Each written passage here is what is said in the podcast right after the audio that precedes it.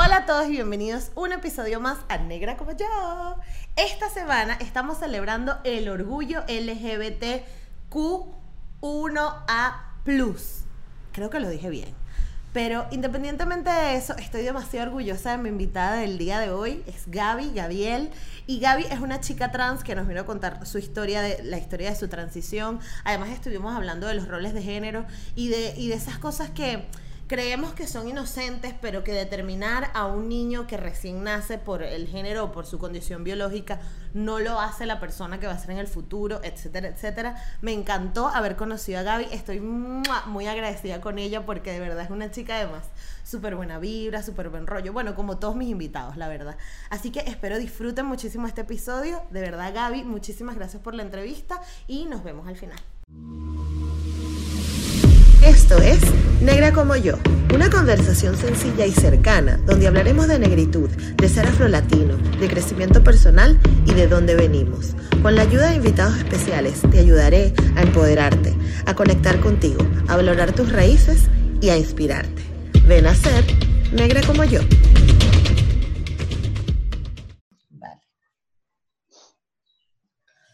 Bueno, mi súper invitada de hoy, este, estoy muy orgullosa de tenerla aquí, porque además, este, yo creo que lo mejor que uno puede hacer cuando no sabe de un tema es preguntarle a la gente que sí sabe. Bienvenida, Gaby. Hola, muchísimas gracias a ti por la invitación y a todos los que están aquí pendientes y viendo tu podcast, que he visto algunos y me parecen muy geniales. De hecho. ¿Te gusta? Qué chévere. Muchas gracias. Bueno, Gaby, cuéntanos quién eres tú para, para, que la gente te conozca. Ok, bueno, mi nombre es Gabriel Picos, tengo 27 años y soy de Caracas, Venezuela. Em, estudié publicidad en, el ISUM. Eh, tengo ya como seis años de estar graduada. Soy una chica transgénero. Comencé mi proceso acá en Costa Rica pero te voy a contar como un poco de mi niñez para que sepas como un poco de... Claro, sí, ya vamos para allá. Era, era primero como la presentación para tu edad y saber a qué te dedicabas y tal. Entonces, tú eres una chica transgénero, que ya para mí ese término es súper difícil entenderlo y precisamente este, por eso, te, por eso te, te traje, para educarnos y que yo ser como la persona ignorante, ¿no? Por decirlo de alguna forma. Entonces, ¿cómo te tenemos que tratar? ¿Como chico trans o como chica trans?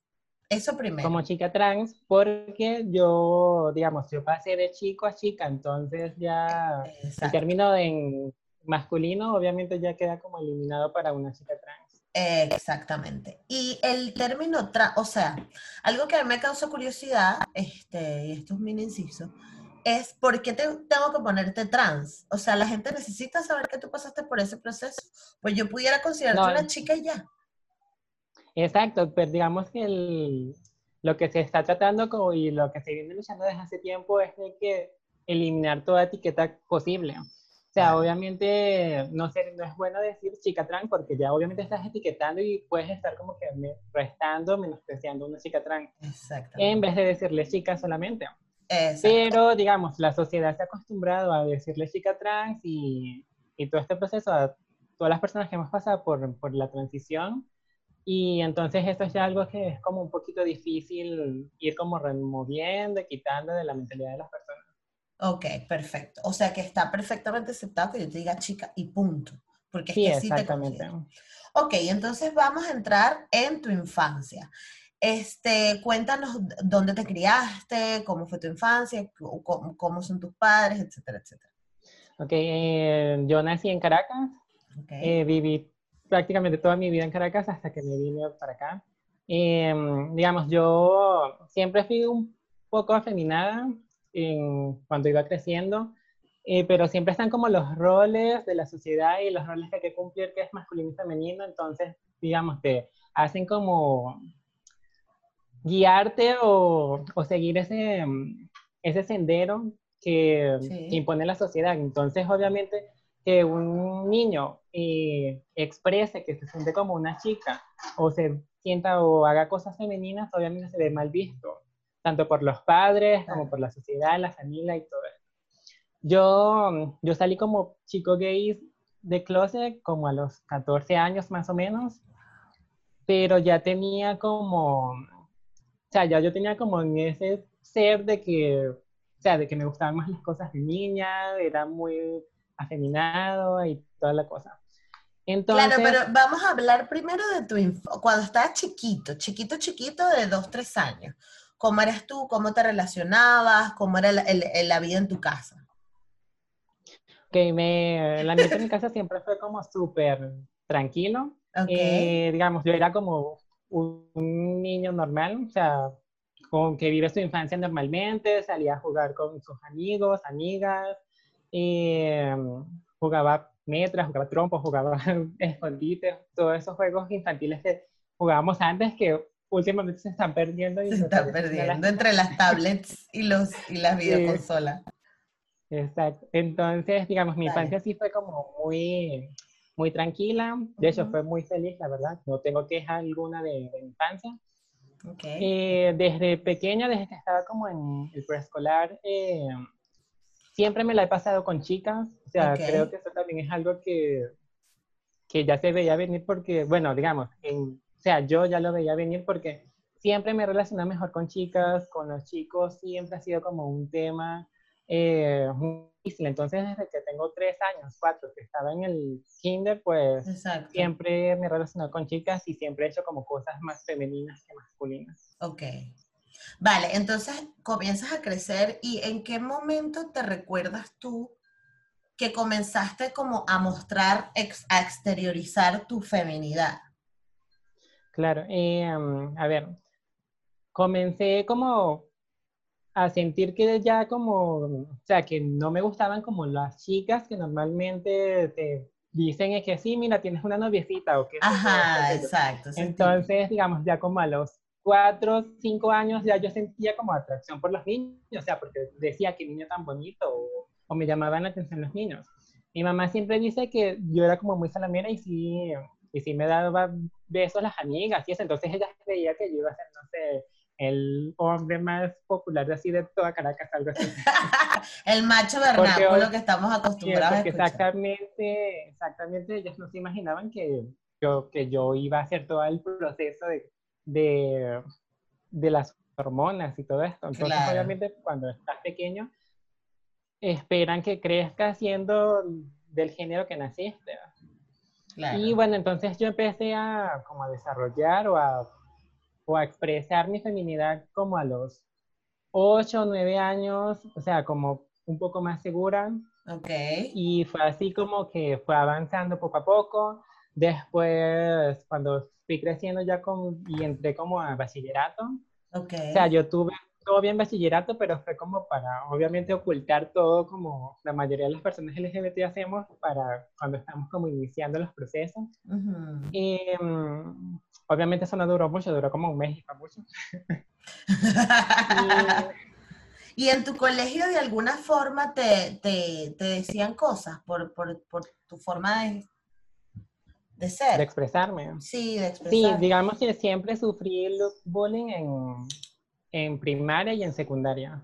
Porque, como te digo, siempre me la he pasado con chicas. Obviamente eso para los chicos está mal visto porque siempre hay que tener un grupo de hombres ahí que se peleen, que jueguen fútbol, qué sé yo, cosas así de... Sí, lo, que, te, lo que sea que nos digas, sí.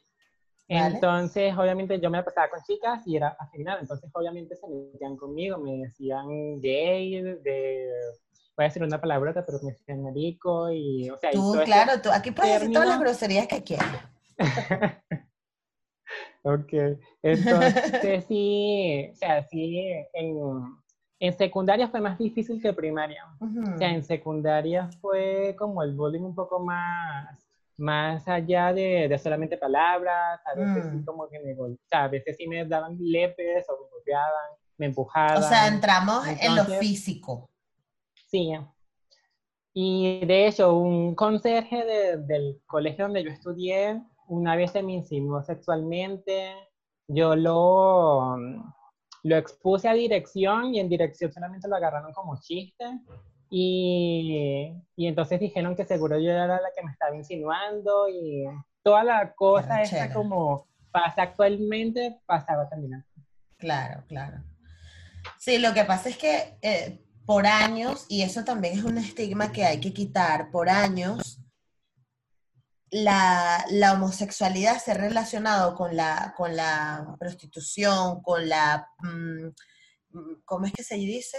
Ay, con la sí, con la, con la sexualidad a tope, ¿no? De que, de que a, juro, si tú eres gay, entonces tú ya tienes que querer acostarte con todos los hombres y todos te gustan y, no es así. Y, luego del, del, del, del, VIH, más. Porque, porque, claro, e, e, este síndrome se supuestamente se encontró por primera vez en, grupos homosexuales. Entonces ya dan por hecho de que la promiscuidad, eso es lo que quería decir, que son muy promiscuos y tal, no sé qué.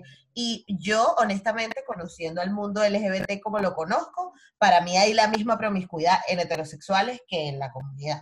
exactamente, pero es más fácil lanzarle la culpa a una minoría que, que, aceptarla que es algo global, porque digamos, el VIH afecta todo tipo de personas, independientemente de quién sea, a quien ame y del color de piel y, todo, todo, todo. Entonces, la gente obviamente prefiere echarle la culpa a minoría y, eh, y siempre será así, porque digamos, hasta ahora hay mucha, muchos estigmas con, con las personas con VIH. Eh, digamos, hay mucha gente que dice, pero ¿por qué no hablan honestamente de que tienen la enfermedad, o sea, de que tienen esta problema de salud? Y es imposible porque una vez que tú dices eso, se te cierran muchas puertas, amigos te dejan de hablar, o sea, porque todavía existe mucha ignorancia. Claro, mucha ignorancia alrededor. Y, y digamos, y mm, ahorita que, que, tocaste la parte de la prostitución, que se la meten también como en la comunidad LGBT, más que todas las chicas trans, o sea, a mí me ha tocado mucho de que la gente piensa que porque uno es trans, uno se prostituye, o sea, claro, que está buscando marido. Sí, exacto. ¿Sabes? claro. O sea, lamentablemente hay muchas chicas trans que sí se prostituyen, pero es porque no les dan oportunidad de, de, de absolutamente, en algún otro lugar. Claro, no, y que, y que llega un punto en que, este, y por eso la vida nocturna, por eso las drag queens, por eso todo este ambiente se ve así como pervertido y tal, pero es que es la única familia que trae las puertas, porque muchas de estas historias es gente que su familia no la apoyó, que su familia lo dejó de lado, que son muy jóvenes y no tienen, este, no, no pudieron sí, desarrollarse no profesionalmente. para, para poder crecer profesionalmente. Exactamente. Y, si, y, en los que lo logran, entonces te encuentras con un montón de barreras alrededor de que no te dejan trabajar, de que te maltratan en el trabajo, de que te acosan en el trabajo. Entonces es muy fuerte. O sea, Sí, de hecho, yo como publicista en Venezuela nunca ejercí como en una agencia de publicidad ni nada, que freelance por eso mismo, porque obviamente la gente se fija más como en cómo te ves que en lo, en lo que puedes aportar intelectualmente. Exactamente, que, es realmente tu valor. exacto, así, y así como yo, hay muchas chicas que también estudiaron, que tienen una carrera o que tal vez se dediquen, no sé, son buenísimas en el estilismo, en en cualquier otro ámbito, pero no las dejan crecer por eso mismo, porque dicen, no, qué feo tener una persona trans, este, se va a ver mal y solamente sirven para la prostitución. Sí, es una putada. Entonces, ajá, tú pasas eh, en la adolescencia este, con todas estas dificultades y sales del closet a los 14 años. O sea, a los 14, a los 14 años, sí. ¿Tú le dices a tu familia o con quién, o saliste del closet abiertamente con amigos? ¿Cómo fue esto? No, eso fue algo súper loco. De, o sea, yo no se lo tenía pensado decir como, digamos, aún. Obviamente se iban a enterar. Pero eh, un día yo me fui como a casa de, de una tía y mi Messenger siempre estaba abierto. Entonces, como que ya lo sospechaban, mi hermano se metió, revisaron mis conversaciones y toda la cosa, y por ahí fue donde se destapó la olla. y entonces, obviamente, no era como la, la, forma que yo quería que se supiera, pero bueno, obviamente se supo y ya no puede hacer nada. Sí, no sé si viste el, uno de mis episodios, porque yo aprovecho y hago eh, eh, mm, publicidad de mi propio podcast. Pero tengo un episodio donde hablamos sobre el bullying en el, en la, en los colegios en Venezuela y mi, el amigo que estuvo conmigo hablando de esto fue su profesora de guiatura, la que lo sacó del closet y fue la que le dijo a sus papás. Y es como que qué duro, porque yo creo que, o siento, no sé, yo intentando ponerme en tus zapatos y tú me corregirás, pero tú estás en este proceso tan difícil que es entenderte a ti mismo, ¿no? Que será que lo que estoy sintiendo es verdad, será que como me, por, qué y tal, para que llegue alguien y, diga, bueno, por unas conversaciones que estás teniendo para tu mismo, para tu mismo reconocimiento, para tu misma búsqueda de identidad. Sí, exacto, digamos, eso es algo que no le, no se debería atribuir a alguien a sacarlo, porque se supone que eso es algo personal y uno decide si hacerlo público o no. Obviamente ahorita, digamos que puede ser un poco más fácil porque ya hay como más historias en internet, ya hay más cosas que puedes buscar en Google, hay como un poco más de apoyo en ese tiempo, obviamente. Total. Vale, y entonces cuando, cuando ocurre todo esto, ¿qué, ¿cómo fue la situación con tus padres? ¿Cómo, eh, digamos, primero no lo tomaron como muy bien cuando salí como de closet como gay, porque obviamente como se espera de la sociedad, eh, si naces niño tienes que ser niño y casarte con una mujer y toda la cosa. Sí. Eh, a mi mamá le costó un poco más como entenderlo, mi papá nunca ha sido como de hablar mucho, pero él como que nunca se ha metido tampoco así como en las, en las decisiones que nosotros tomemos, siempre y cuando no nos hagan daño, obviamente. Eh, pero a mi mamá sí le costó como un poquito más, pero digamos, ya como al pasar el tiempo sí, sí lo fue aceptando hasta ahora, obviamente. Eh, digamos, yo en ese tiempo en el colegio, o sea, yo tuve mi etapa emo. Entonces, obviamente, usaba el cabello un poco más largo, me quería estar usando delineador, pintándome las uñas de negro. Sí, y escuchando Kudai y My Chemical Romance. y entonces, digamos, eh, antes de salir del closet, o sea, mi mamá me dejaba pintarme las uñas y todo eso. Una vez que se enteraron que era gay, eh, sea, me dijeron, no te puedes pintar las uñas, tienes que cortarte el cabello y toda la cosa. Entonces, como que sí tratan como que de reformarme otra vez como a lo que ellos pensaban que era. Claro. Pero ya después como que lo entendieron y, y pasó. Y pasó, bueno. Este, ¿y cómo te sentías tú en esa época? O sea, me sentía muy mal, la verdad, porque primero el bullying en, el colegio, eh, que no te aceptaban como el 100% en tu casa. Eh, entonces eran como demasiadas emociones. Claro. Eh, también debe, también puede ser agregarle lo del que era emo, entonces obviamente el emo te endocrina que tienes que estar súper triste siempre, entonces obviamente como podría exagerar un poco también todo, entonces sí era un poco... Claro, pero bueno, eran tus emociones, eran genuinas, ¿sabes? Sí, Pertenecían al, al, Gaby de ese momento, o a la Gaby de ese momento. Ok, entonces llega el momento, fuiste a la universidad y me imagino que tenías todos, o sea, todos estos mismos, estos mismos obstáculos. Sí, bueno, antes de comenzar la universidad, yo, yo había comenzado como con el modelaje andrógeno, porque yo también soy modelo. Ok. Y y he trabajado como modelo andrógeno, entonces ahí fue como empecé como a descubrir todo el mundo de la androginia. Y entré a la universidad, entonces ya en la universidad me fui como vistiendo un poco más unisex, utilizando un poco más de maquillaje, o sea, expresando lo que realmente era. Me encanta. Y, y sí, obviamente, digamos, en la universidad sí eran como un poquito más abiertos, pero siempre hay como algún estúpido cerrado que dice cualquier comentario o algo así. De hecho, una vez en la universidad, o sea, comenzando, eh, un grupito me lanzó como un balón de básquet y me lo pegó en la cabeza, algo súper incómodo y súper mal. Obviamente ese día me sentí súper mal, eh, aguanté las lágrimas porque obviamente estaban que casi que lloraba y todo lo cosa. Entonces sí, sí fue algo difícil. Pero, no tan difícil como bachillerato. Ok, ¿y tú de alguna forma te sentías mal contigo mismo o te sentías mal con la, con la gente. O sea, porque ¿sabes qué pasa? Que también hay mucha gente, o de los, de los relatos que he escuchado, que se sienten mal, coño, porque salí así, ¿sabes? Como que si es tu culpa. Como que si tú lo decidiste. Yo creo que en, en, algún momento de la vida todas las personas de la comunidad nos hemos sentido así como que, hey, ¿por qué tuve que nacer así? O sea, ¿por qué esto y por qué me está pasando a mí? Pero también después piensas, digamos, eh, o sea, pero yo no le estoy haciendo daño a nadie, o sea, yo soy feliz de mi forma de ser y, qué mal que la gente no, no entienda eso y no respete porque mm. Es mi vida.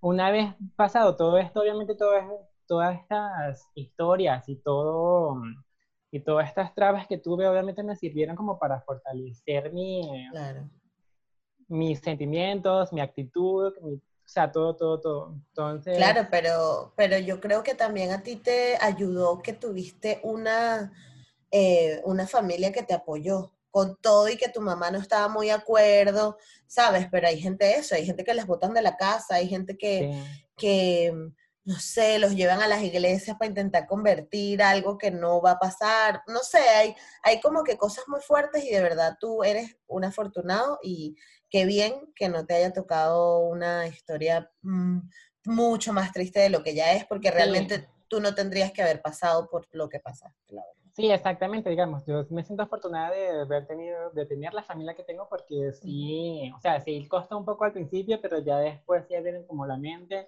y, y, solamente dijeron, nosotros te, nosotros te amamos y te vamos a apoyar en todo y ha sido así desde entonces. Qué bello, qué bello. Porque pues sí conozco mucho, gracias, sí conozco muchos casos de chicas, mayormente de personas trans, chicos o chicas, que sí, que sí han pasado como por el momento de que la familia los echa de su casa. De hecho, tengo una conocida que fue una de las primeras personas que conocí cuando llegué aquí a Costa Rica. Ok. Que la familia sí no la acepta, pero entonces ahorita tuvo, por lo tema de la pandemia, tuvo que volver a su casa, entonces no la está pasando muy bien porque obviamente siente como el odio y el rechazo de su familia. Entonces eso es algo que te pone a decir, bueno, o sea, obviamente a mí no me tocó tan fuerte, gracias a Dios, pero, o sea, qué mal que muchas personas tengan que alejarse de su familia para poder ser felices. Claro, es que es una putada, es una putada. Vale, entonces ahora vamos a hablar de Gaby, Gaby mujer. Ah, no, perdón, tenía otra pregunta. ¿Cómo te encontraste tú con, con, la androginia? ¿Cuándo, o sea, cuando eh, dijiste, ay, esto me interesa o así?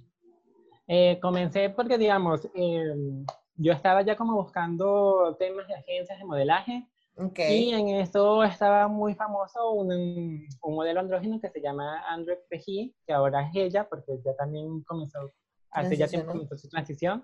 Y eh, ella fue como mi modelo a seguir.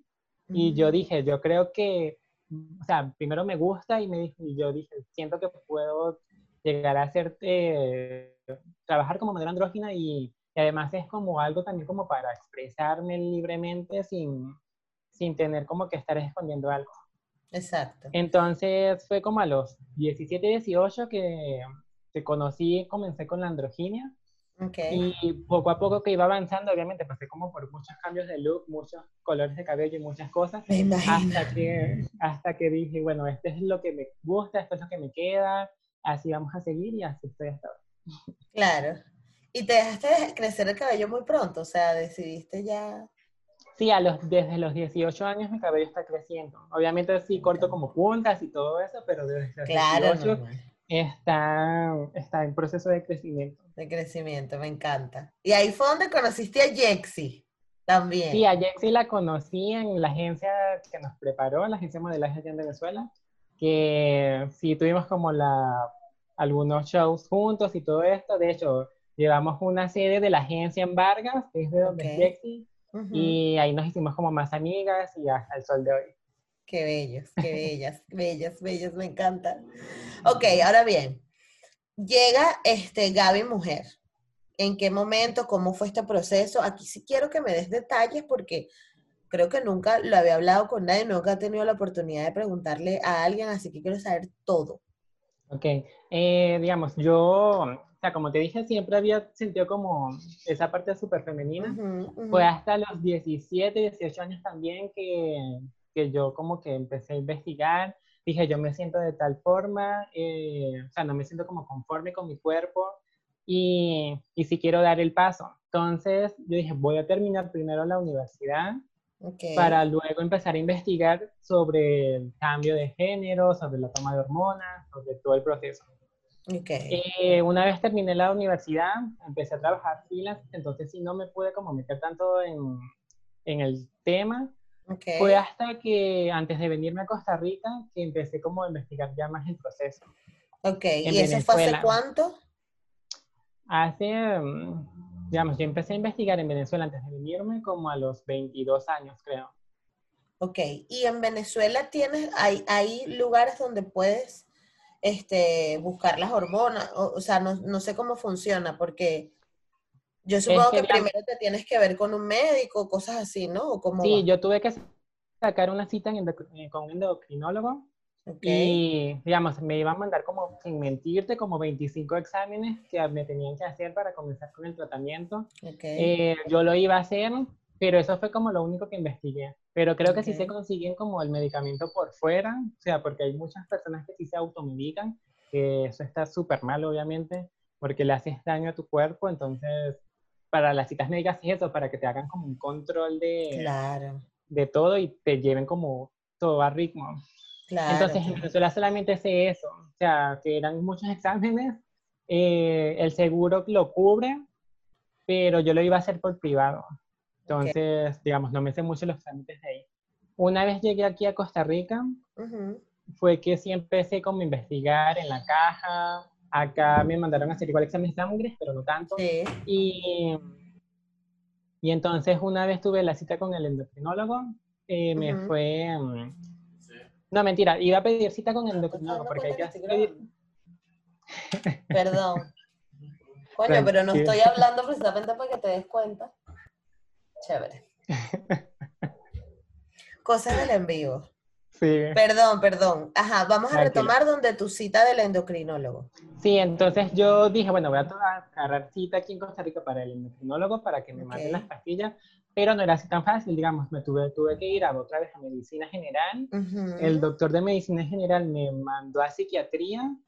En psiquiatría me hicieron un montón de preguntas, eh, digamos, como me preguntaron que si lo estaba haciendo por voluntad propia, que si había sido abusada sexualmente de niña, que si consumía drogas o alcohol, eh, cómo fue mi infancia, cómo fue el trato con mis padres. Entonces fueron como muchas preguntas de tu Mm. vida, como para el psiquiatra saber que, que es algo que estás tomando y que no te vas a echar para atrás en algún momento. Claro, porque es un proceso muy fuerte.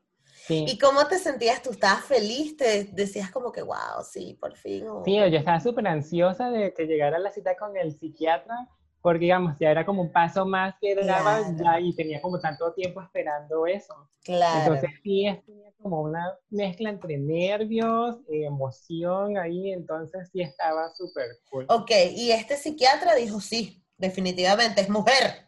Póngale de las hecho. tetas.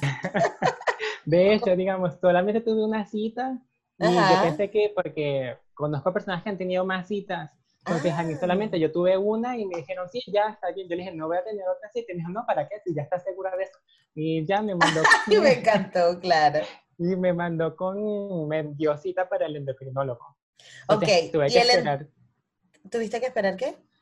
A cierto tiempo, o sea, como un mes para la cita y todo. Ah, bueno, claro, burocracia de esta. Pero, Sí. ajá, entonces te mandan las pastillas y cuáles cuáles fueron los primeros, eh, las primeras, los primeros cambios físicos que empezaste a notar.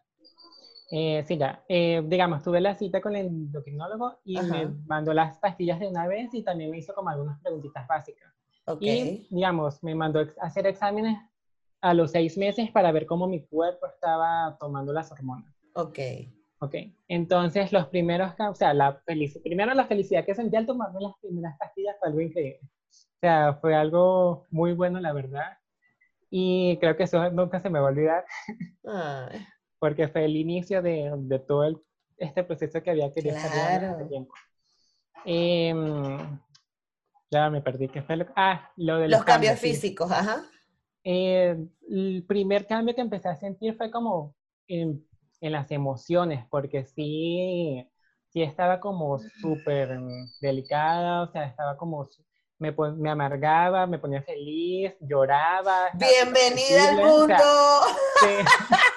Entonces, yo lo digo en uno de mis videos, que es como Así. si tuviera el periodo, pero sin sangrar, Pero o sea, sin solamente las emo- sangrar. los estados de ánimo.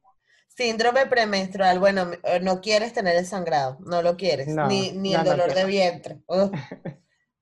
Exacto. Entonces, Vale. estos fueron como los primeros síntomas que tuve, como las emociones. Entonces, con eso sí luché como unos 3, 4 meses. O sea, tengo Wow. 7 meses apenas de, de hormonas.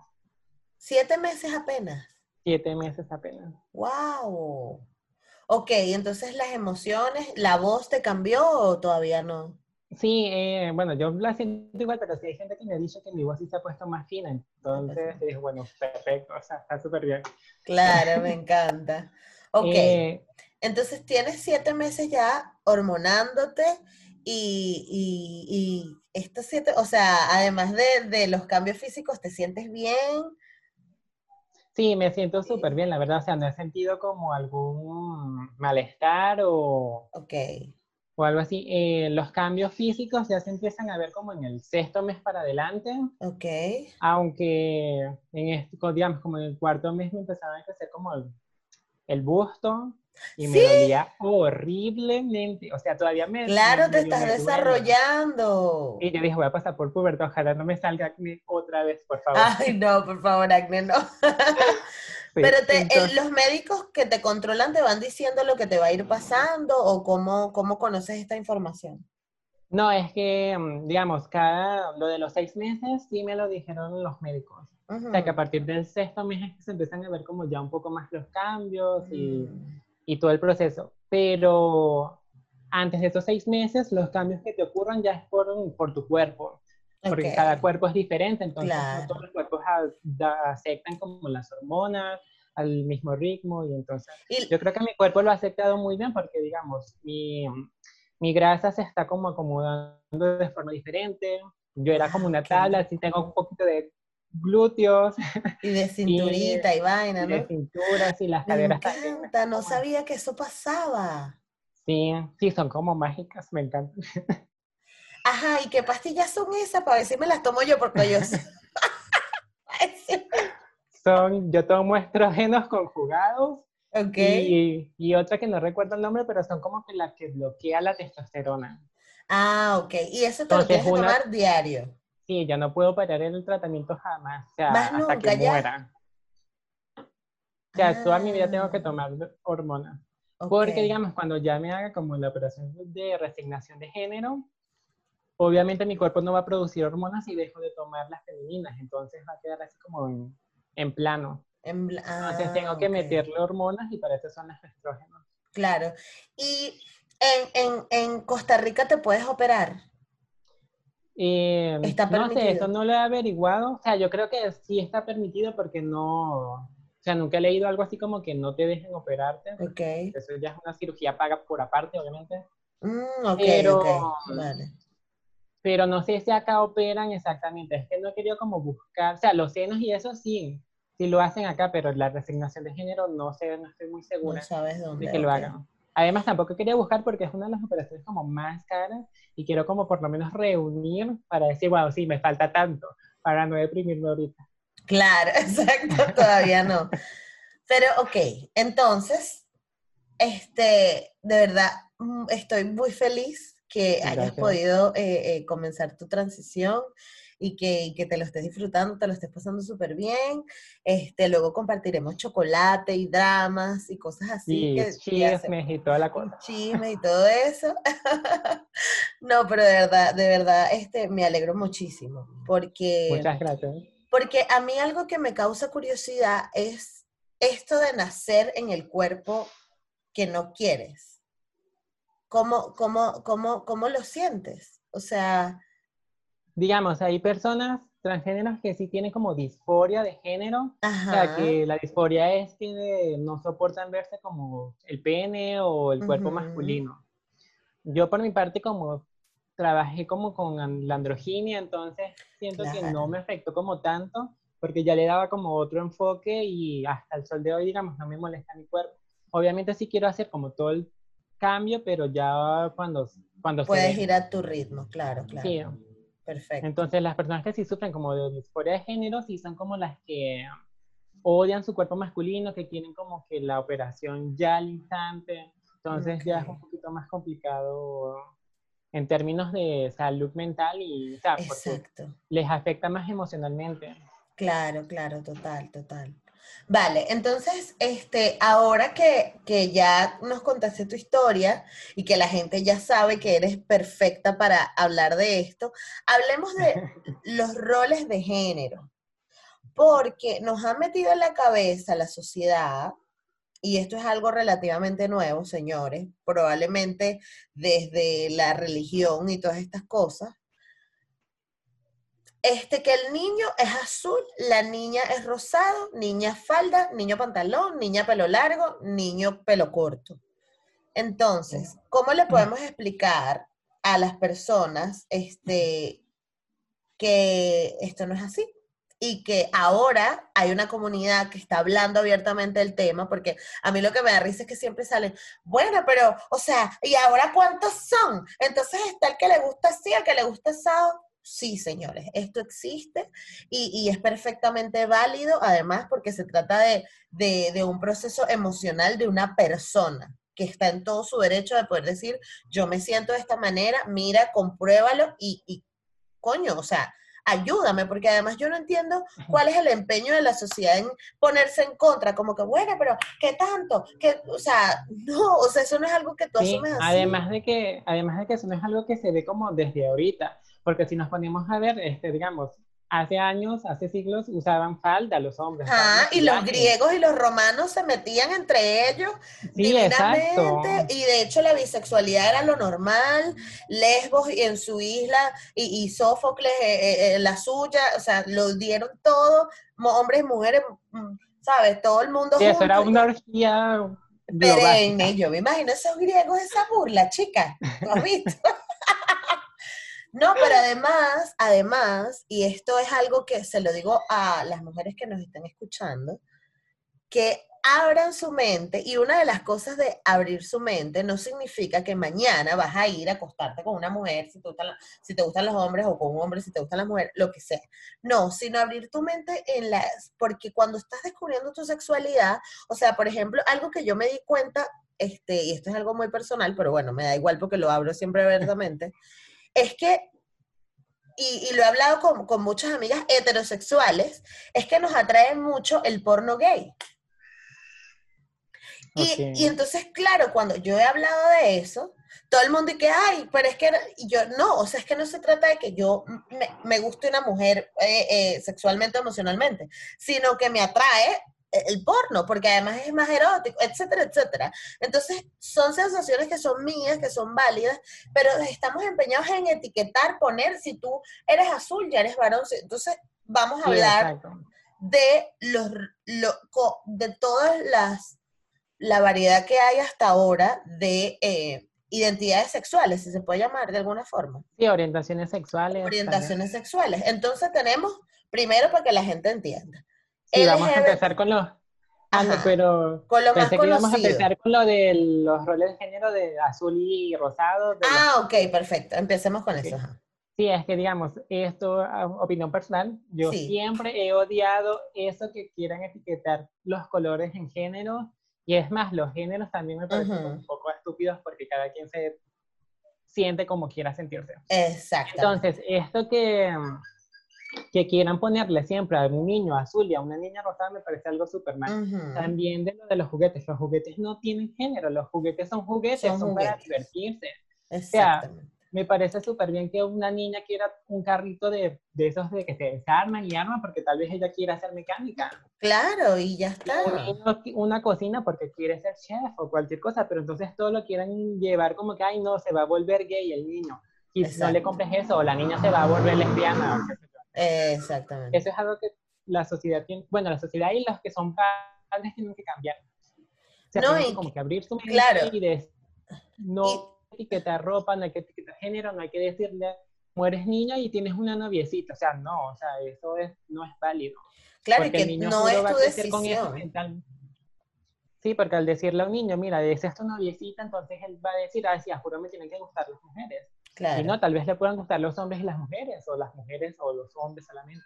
Y eso ya lo descubrirá y es su decisión. Pero cuando uno habla de la sociedad, también habla de tu vecino, de tu papá, de tu primo, de la gente con la que nos, o sea, es un comentario que se oye demasiado eh, eh, em, en el pulso, ¿no? De, de, la, civilización, de lo que somos. Se oye demasiado que todo el mundo quiere opinar con respecto a lo que va a ser un niño cuando grande, como, o sea, y es ese, ese, ese mensaje constante de tú tienes que ser, tú tienes que ser porque tú naciste, porque tú, eso no es una decisión. Entonces, claro, probablemente el niño sí se adapte, se amolde y salga como tú querías, pero muchas veces no, y lo que está generándole un trauma innecesario y a un niño que está viniendo un mundo que ya está bien ladilla y bien jodido, como para que... Sí, está bien podrido. Está bien podrido como para que tú le imprimas cosas, ¿entiendes?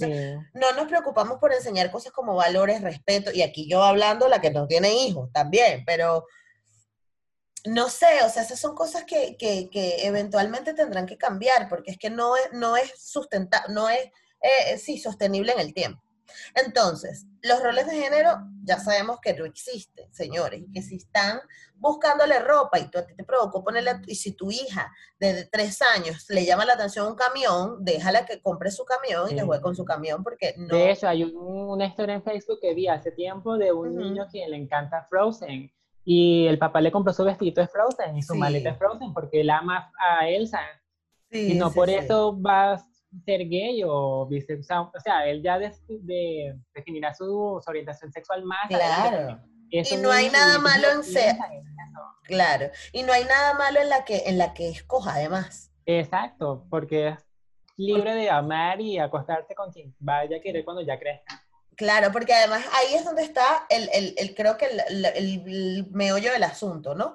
Que lo vemos como algo malo. Ay, no, me va a salir marico el carajito, ¿no? O sea. Sí, a veces, y no, y en Venezuela decían, prefiero que me salga malandro marico. Entonces es algo que esa mentalidad se tiene que cambiar porque es muy fea. Sí, o sea, ¿cómo vas a preferir que tu hijo sea un delincuente a que sea una persona normal y corriente, con una buena profesión y con que se case con la persona que Claro, y que respeta y ama y, y, mm, tiene su valor. No, y que además, este, es un, es un, o sea, nadie y eso es algo que siempre, siempre digo demasiado en el podcast, que en Venezuela la gente no se, bueno, y en Latinoamérica en general, bueno, en, todo el mundo, la gente no suele cuestionarse las cosas porque cansa, ¿no? Cuestionarse y pensar cansa. Entonces yo repito lo que mi mamá me dijo, lo que dijo mi amiga, ay, sí, ¿verdad?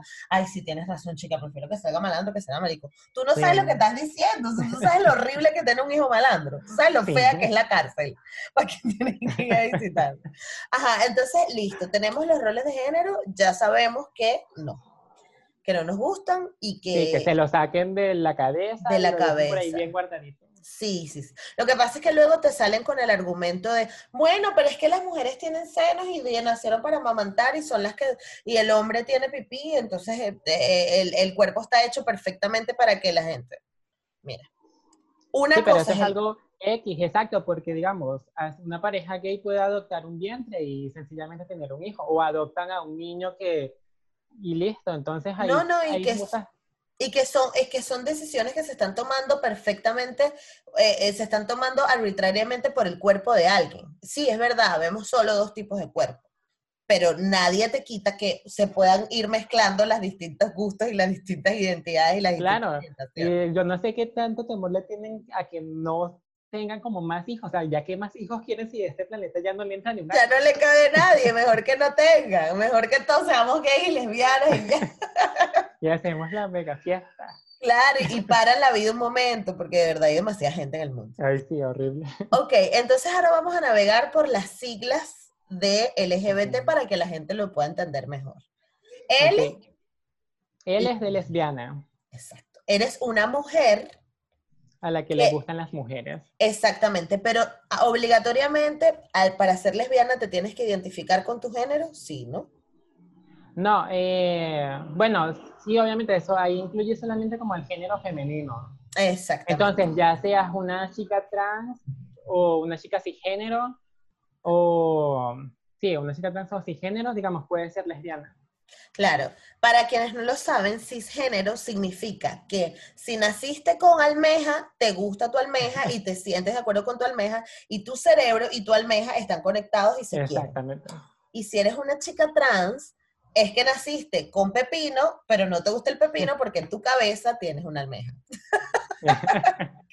Está súper bien. Voy a poner los dibujitos aquí, ¿no? ok, entonces la L de lesbiana. L de, de gay.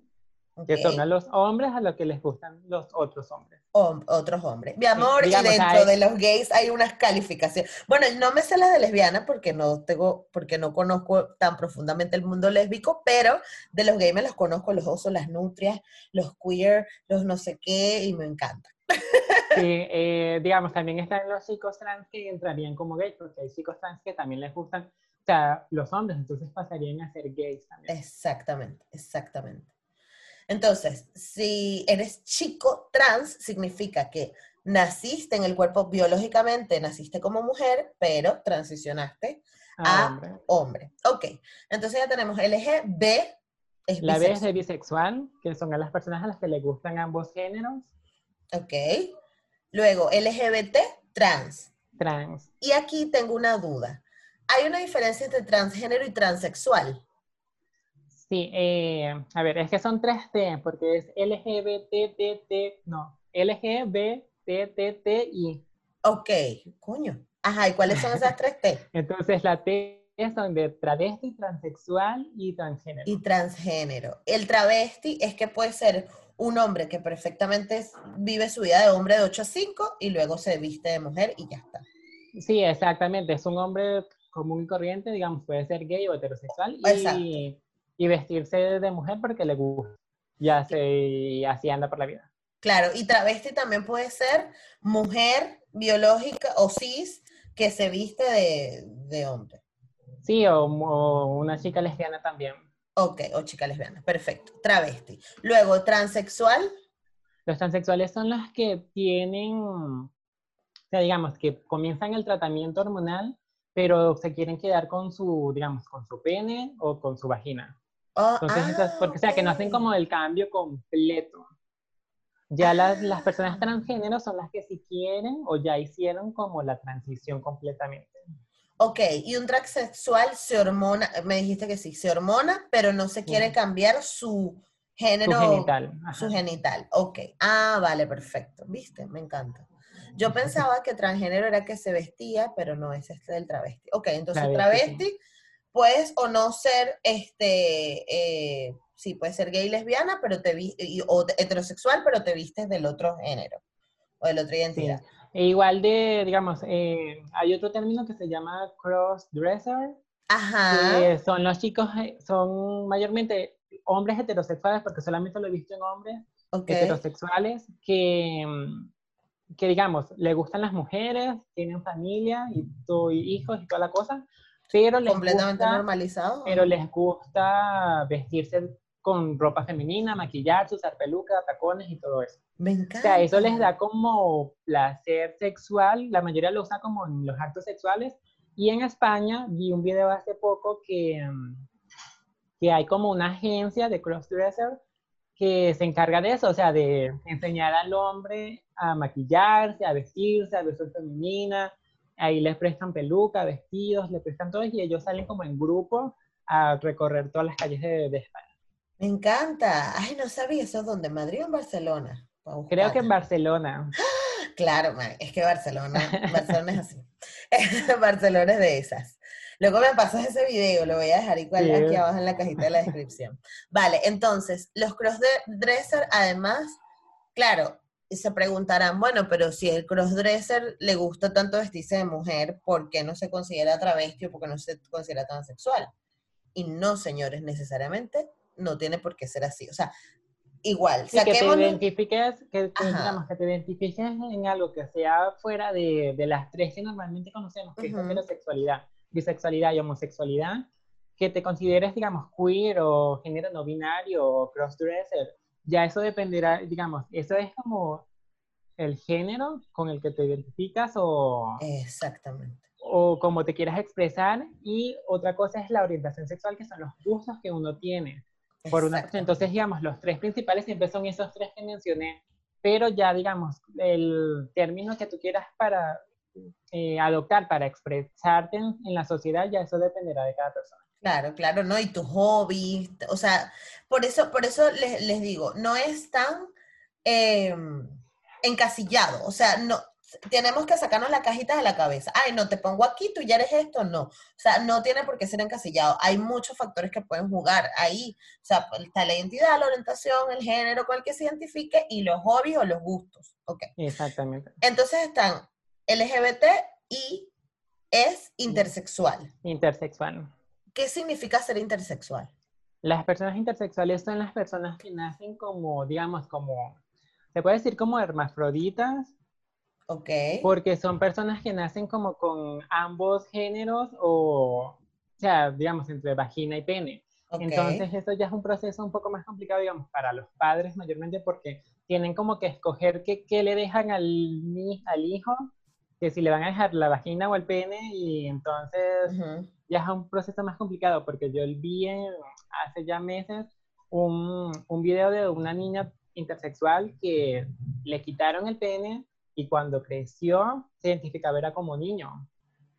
Coño. Entonces eso sí es como un poquito complicado en ese término porque, digamos, yo siento que las personas deberían como esperar a que el niño crezca y ya tenga como una identidad para saber qué decisión tomar. Claro, sobre todo, sobre todo en la parte de la, eh, la resignación del, de, Sí, del exacto, de la sexualidad. Claro. Ok, entonces intersexual.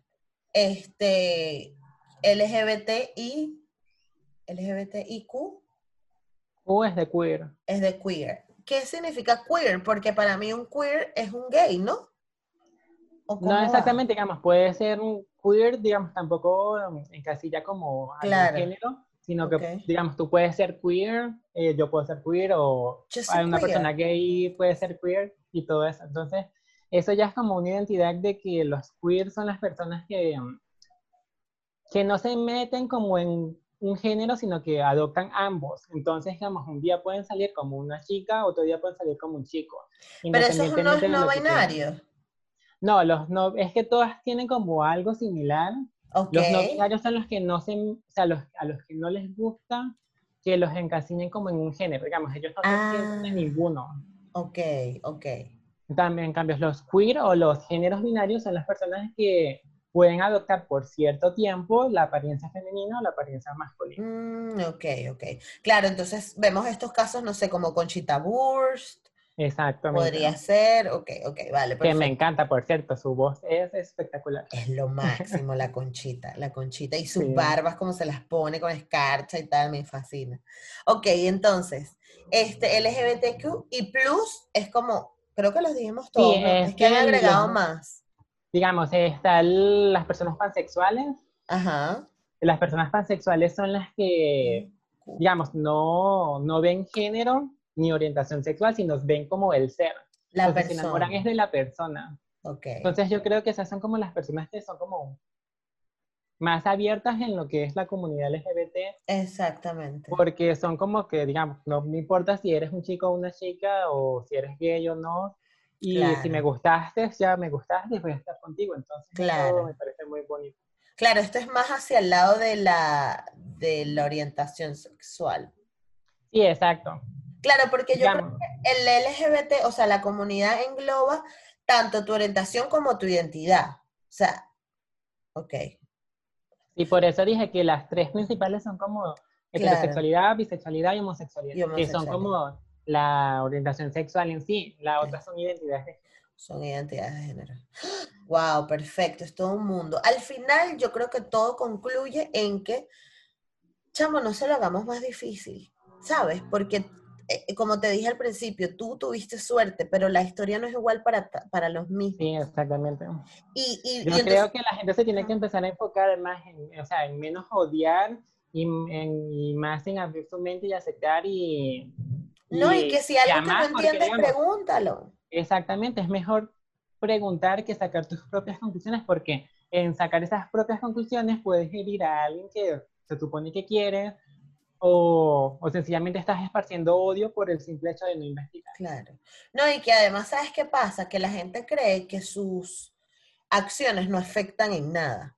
Pero cosas como criar a los niños, que son el futuro de nuestra generación, cosas como ser un jefe en una oficina y no permitir o no querer contratar a una persona negra, blanca, transexual, heterosexual, como sea, eso también puede dañar la vida a alguien. Este, Ser un compañero de trabajo que le haga bullying a otro, ser un compañero de colegio o universidad que le dañe la vida a otro. O sea, tenemos que ser conscientes de nuestra responsabilidad como, como personas que vivimos en una sociedad, porque al final, ¿a ti qué te importa si este se pinta las uñas o no se las pinta, si le gusta chicho o limonada? Eso no es tu problema, tú tienes que vivir tú y ya está, y que cada quien eh, desarrolle sus potencialidades como mejor pueda.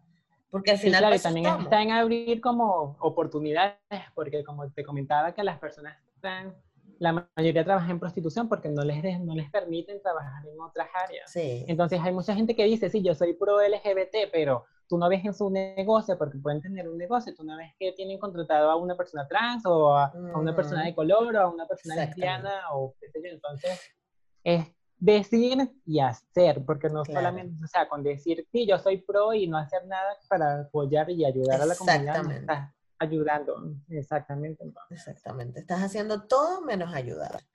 Este, Gaby, otra cosa que te quería preguntar es sobre el lenguaje inclusivo. Ok. Este, ¿cómo se está manejando esto? ¿En qué punto estamos? Porque yo me quedé en que lo quieren hacer, pero he visto gente que lo está utilizando, cómo se utiliza eh, y todo esto. Bueno, del lenguaje inclusivo solamente, o sea, conozco muy poco porque la verdad en lo personal a mí no me gusta. Ok, o sea, no estás de estar cambiando como el nosotros y otros y, es, o sea, y no me gusta, o sea, siento que no, o sea, que estamos dañando como el, el idioma y, o sea, y la forma de hablar. Y digamos que para eso está la A y la O que eh, encasilla como, o sea, que mete como a los dos géneros y pero sí, digamos, la gente lo está usando ahorita por redes sociales mayormente. En Twitter tengo como muchos contactos que siempre están hablando de nosotros, queremos y cosas así. Y digamos, solamente puedo dar mi opinión porque no estoy metida en ese tema porque no me gusta. O sea, en lo personal a mí no me gusta y no, digamos, no estoy como de acuerdo, pero si las personas están felices de hablar así, pues obviamente está chévere. No, y que, y que si hay una persona que necesita que yo me refiera hacia ti, este, de, con lenguaje inclusivo, también lo puedo hacer. O sea, sí, no es Exactamente. Sí, digamos, o sea, no, yo no la hablaría, pero si la otra persona se va a sentir cómoda con que yo le diga, no sé, nosotros o algo así, lo haría para obviamente no hacerla sentir mal, porque... Claro, porque al final estamos para hacer la vida más fácil a otro. Exacto. Exactamente. Bueno, Gaby, este, ya estamos. Creo que esto está completo. Quedó chévere. ¿Cómo te sentiste? Me encantó. ¿Sí? Súper bien. Este, digamos, todo fluyó como súper natural.